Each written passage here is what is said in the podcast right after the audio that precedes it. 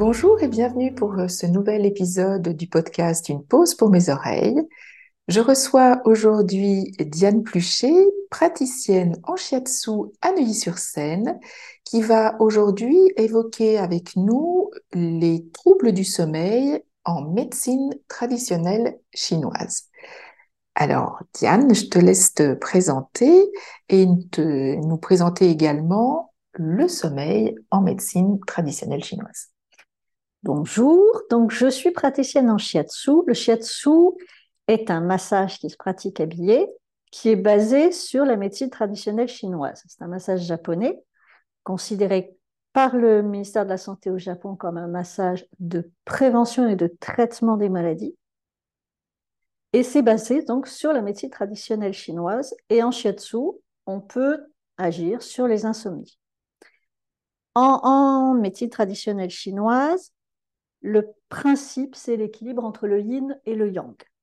Le yang, c'est le jour, c'est la chaleur, la lumière, le mouvement, l'extériorisation. Le yin, c'est la nuit, le froid, l'obscurité, l'immobilité, l'intériorisation. Donc le sommeil, en fait, c'est le passage du yang au yin, qui, peut être extrêmement difficile pour certaines personnes pour dormir, donc il faut, en, MTC, en médecine traditionnelle chinoise, on considère qu'il faut que le yin soit suffisamment fort pour enraciner le yang, comme on dit, pour le faire descendre, pour le faire baisser. si le yin est trop faible, le yang devient trop fort, il devient excessif, et donc on est agité, on a une hyperactivité et on a des insomnies. C'est comme ça qu'on se retrouve avec des gens extrêmement fatigués qui n'arrivent pas à dormir, tout simplement parce qu'ils sont fatigués d'un vide de yin, d'un yin qui est trop faible. Comme leur yin est trop faible, ils n'arrivent pas à dormir. C'est un cercle vicieux, c'est assez terrible. Il faut d'abord renforcer le yin avant de pouvoir enfin dormir et récupérer. Euh, donc voilà, on, va, on va, traiter euh, les insomnies euh, en fonction de ce principe de base et en fonction du type d'insomnie. C'est-à-dire qu'on ne va pas aborder l'insomnie de la même façon pour les gens qui ont du mal à s'endormir, pour les gens qui se réveillent dans la nuit, et en fonction de l'heure à laquelle ils se réveillent dans la nuit et comment ils se réveillent dans la nuit. C'est-à-dire que je m'explique. Les gens qui ont du mal à s'endormir, on va dire qu'ils ont un excès de l'élément bois souvent des gens coléreux, souvent des gens qui contrôlent énormément.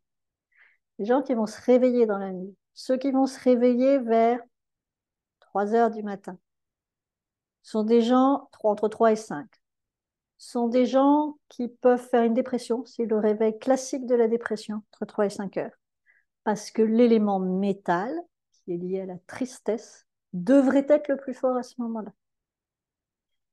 Pour les gens qui se réveillent entre 5 et 7, c'est souvent des gens qui vivent de grands changements dans leur vie et qui n'arrivent pas à les affronter, ou il y en a trop. Et il faut s'adapter. Voilà. C'est vraiment en fonction de. Après, c'est encore plus compliqué que ça parce qu'on va s'y regarder s'il y a des rêves, quels sont les rêves, si le réveil est agité, si le réveil est calme. Il y a des gens qui se réveillent à 5 heures du matin puis qui sont très calmes et juste ils n'ont pas de, ils n'ont pas envie de redormir. Il y a d'autres qui se réveillent à 5 heures du matin avec une énorme crise d'angoisse. En médecine chinoise, c'est totalement différent. Et alors, quels sont les principes de la médecine traditionnelle chinoise pour bien dormir, Diane? Les, les, Chinois ont une sagesse ancestrale, si je puis dire. Ils ont surtout une médecine ancestrale. Le premier livre de médecine euh, traditionnelle chinoise, euh, les premiers écrits ont plus de 2000 ans.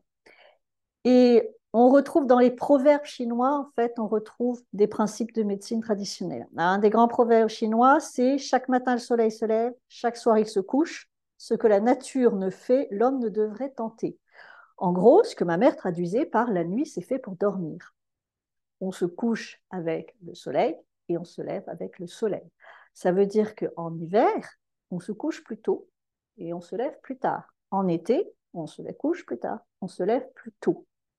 C'est un problème dans nos sociétés qui ont le changement d'heure, parce que nous ne vivons pas en fonction du soleil. On devrait vivre en fonction du soleil. On s'adapte, mais ça fait qu'en été, c'est vrai que le soleil se couche très très très tard. C'est exact. Mais c'est comme ça que notre organisme est fait. On, est des animaux pour ça. Si vous avez chez vous un chien, un chat, vous verrez que le soleil se couche, le chien ou le chat, ils dorment. Ils n'ont pas du tout envie de faire la fête. Donc on devrait suivre ça dans la mesure du possible. Ensuite, un autre grand principe, euh, on dit qu'il faut fermer le cœur avant de fermer les yeux. En médecine chinoise, le cœur, c'est l'esprit. Ça veut dire qu'il faut, avant de se coucher, se retrouver dans un état d'esprit assez serein.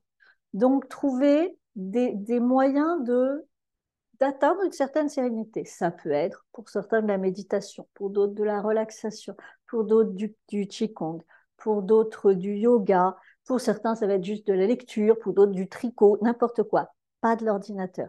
Mais tant que c'est pas des écrans et que ça calme, c'est bon. Donc, pas de réseaux sociaux. Pas de réseaux sociaux, ça c'est sûr, pas de réseaux sociaux. Parce que les réseaux sociaux ont une capacité à nous faire monter en, en comment dire, en colère très rapidement. Et la colère est notre ennemi pour nous endormir. Et la lumière bleue aussi. Et la lumière bleue aussi. Mais la colère, vraiment, oui. on ne peut pas s'endormir en colère. C'est juste impossible. La colère, c'est le, le bois en médecine chinoise. Donc, si on fait monter comme ça l'énergie de notre bois, euh, on ne pourra pas s'endormir. Non, l'endormissement ne sera pas possible. Je suis sûre que vous l'avez tous testé, de, de vous être énervé contre quelqu'un le soir, et derrière, waouh, pour vous endormir, bonne chance. c'est juste impossible. Euh, à, à une autre chose, alors ça c'est un proverbe chinois que j'aime bien, euh, ça dit un tracas à garder pèse plus lourd que sans souci partagé. Quand on a des ruminations, des, des, choses qui nous tournent dans la tête le soir, si on peut en parler avec quelqu'un, ça permet de les sortir, de, de trouver éventuellement des solutions, ou en tout cas de les dire, et donc de faire baisser cette rumination. Donc c'est vraiment des petits, des petits trucs de, de, de médecine traditionnelle et de un, un peu euh, euh, la médecine traditionnelle chinoise est une médecine de paysans, on dit, une médecine bon pragmatique de bon sens. C'est des choses qu'on retrouve dans, dans, les traditions, dans les campagnes. Hein. Comme je te disais, Sophie, ma mère qui me disait la nuit c'est fait pour dormir. Et eh ben c'est tout à fait ça. Et alors, je peux, euh, il y a plusieurs points d'acupuncture et donc d'acupression qui peuvent aider à dormir. C'est un peu compliqué de les montrer en, en, audio. Donc, moi, je vais vous donner un petit automassage euh, facile à faire. Il y a un nom rigolo, comme tous les trucs chinois, ça s'appelle l'aigle griffe la montagne. C'est magique. J'adore, moi. Donc, l'aigle griffe la montagne, le principe, c'est qu'il faut se frotter la tête euh, avec une brosse ou avec le bout des doigts, mais vraiment fort. On dit qu'il faut que le cuir chevelu rougisse. Donc vous vous frottez la tête vigoureusement avec la pulpe, avec des, la pulpe des doigts ou avec une brosse ou avec euh, une brosse avec des petits bourrons là. Petits voilà. Ça c'est très bien. Et une fois que vous avez bien bien fait chauffer la tête comme ça, vous allez vous masser la plante des pieds bien longuement, bien soigneusement. Quand je dis masser, c'est pas de la papouille. On masse pénètre. Avec on y va avec le pouce, avec l'éminence ténard, avec ce qu'on veut, tant que c'est profond. Et on va insister sur le point qui est situé euh, à, au, au, V inversé du, des coussinets. Je ne sais pas si j'explique bien. Oui, c'est-à-dire que dans le coussinet, il y a une partie un peu plus importante sous le pouce et puis il y a tout le reste. Voilà, il y a, il y a une sorte de V. Et donc, au, à la pointe du V, il y a un point qui est très important euh, qu'on appelle source jaillissante, médecine chinoise, encore c'est un joli nom. Et c'est un point qui permet, c'est un point qui permet de vraiment euh, faire monter le yin. Donc voilà, c'est un point intéressant.